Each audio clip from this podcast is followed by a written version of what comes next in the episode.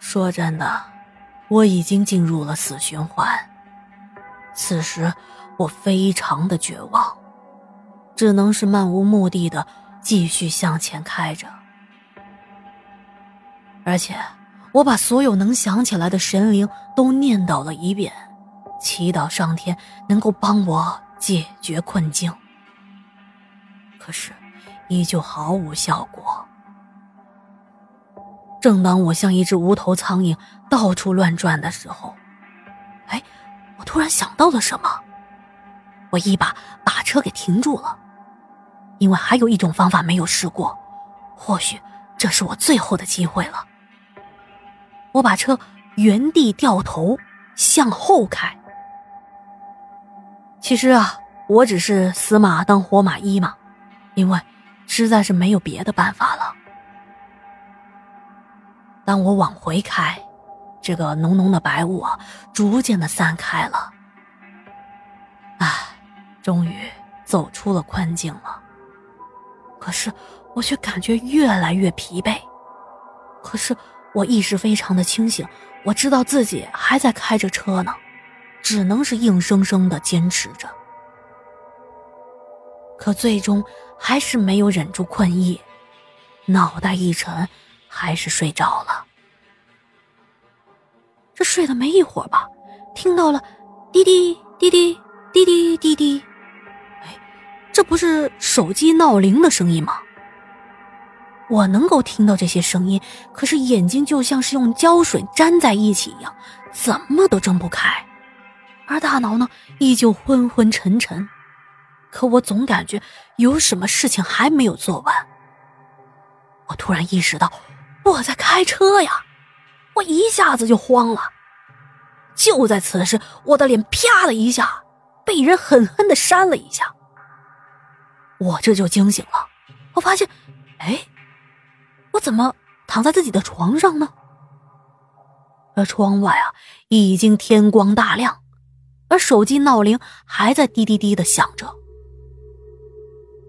原来啊，是我儿子睡觉不老实。翻身的时候，一下子打到我的脸，而脸呢正贴在我的脸上，他的嘴角还流着口水，那只打我的手还搭在我的脸上呢。当时我就傻了，哎，我怎么会在家里呢？我就出去问我媳妇儿，我媳妇儿竟然跟我说，昨天晚上十二点半我就已经回家了，而且还随便的吃了点东西就睡下了。三叔跟我们说完啊，我们就笑话他说：“哎，这说半天，你这是做了一个梦啊啊！” 而三叔呢也是尴尬的笑了笑，也没多说什么。大家依旧是继续喝酒聊天啊。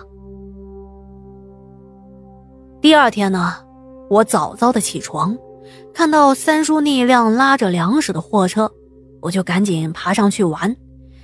在驾驶室呢，像模像样的抡了一会儿方向盘，可我还没感到尽兴呢，又想跑到车斗里玩一会儿。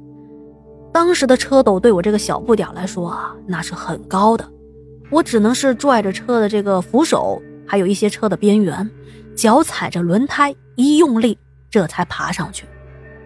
哎，我就看到车斗里面有一件看上去还挺新的这个皮夹克，我想着。哎，这难道就是舅舅昨天晚上跟我们说他前几天捡到的那件皮夹克吗？怎么捡到皮夹克还放在车斗里呢？我就想帮他把皮夹克给拿下来，可是刚一使劲儿，脚下一打滑，手也没有握紧，一下子就掉了下来，一屁股坐在地上。而我当时呢也顾不得许多，赶紧跑回屋里，晃醒了还在睡觉的三叔。我说：“三叔，三叔，你的那个皮夹克怎么没有拿上来啊？还在车斗里放着呢。”而本来睡眼惺忪的三叔一听到“皮夹克”这三个字，一下子就坐了起来，一脸的惊恐，跟着我就跑到屋外去了。当时三叔没有拿起那件衣服，而是带着我回到了屋里。这包括后来啊，我都没有见过他穿过那件衣服，有一次我问他：“哎，三叔，你那件皮夹克挺好看的呀，很时髦啊，怎么没见你穿呢？”而三叔愣了一下，说：“啊，什么皮夹克啊？”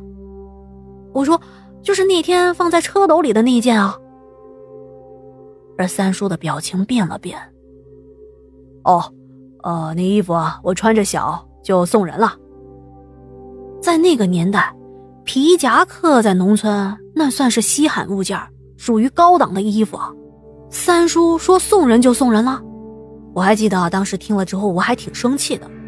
我就问三叔：“我说这么好的衣服，就算你不穿了，你也可以给我留着啊，等我长大了以后穿啊。”随着我逐渐的长大，当我回忆起这件事情，并且结合三叔当年的反应，我才明白过来，那件皮夹克，三叔之前不是早就已经丢掉了吗？那怎么又回到车里来了呢？而且接下来三叔遭遇的事情，我也不知道跟这件衣服有没有关系，因为后来我的三叔在高速路上遭遇了车祸，去世了。那么按照我们村里一些老人的说法呀，说好端端的皮夹克，别人为什么要扔掉呢？而且又是丢在了高速路上。我之前也听过。有的人为了转运呢，会在高速路上故意丢一些东西，所以我们家的人都认为，就是因为这件皮夹克，我的三叔才会遭遇不测。好的，今天的故事啊就说到这里了，感谢木木同学的投稿。另外啊，如果想投稿或者是入群的朋友呢，可以添加“天下鬼语”的微信号。另外，如果觉得天下故事讲的还不错，别忘了点赞、留言、转发、打 call。好的，那今天的节目就到这里了，感谢您的收听和陪伴，我们明天见。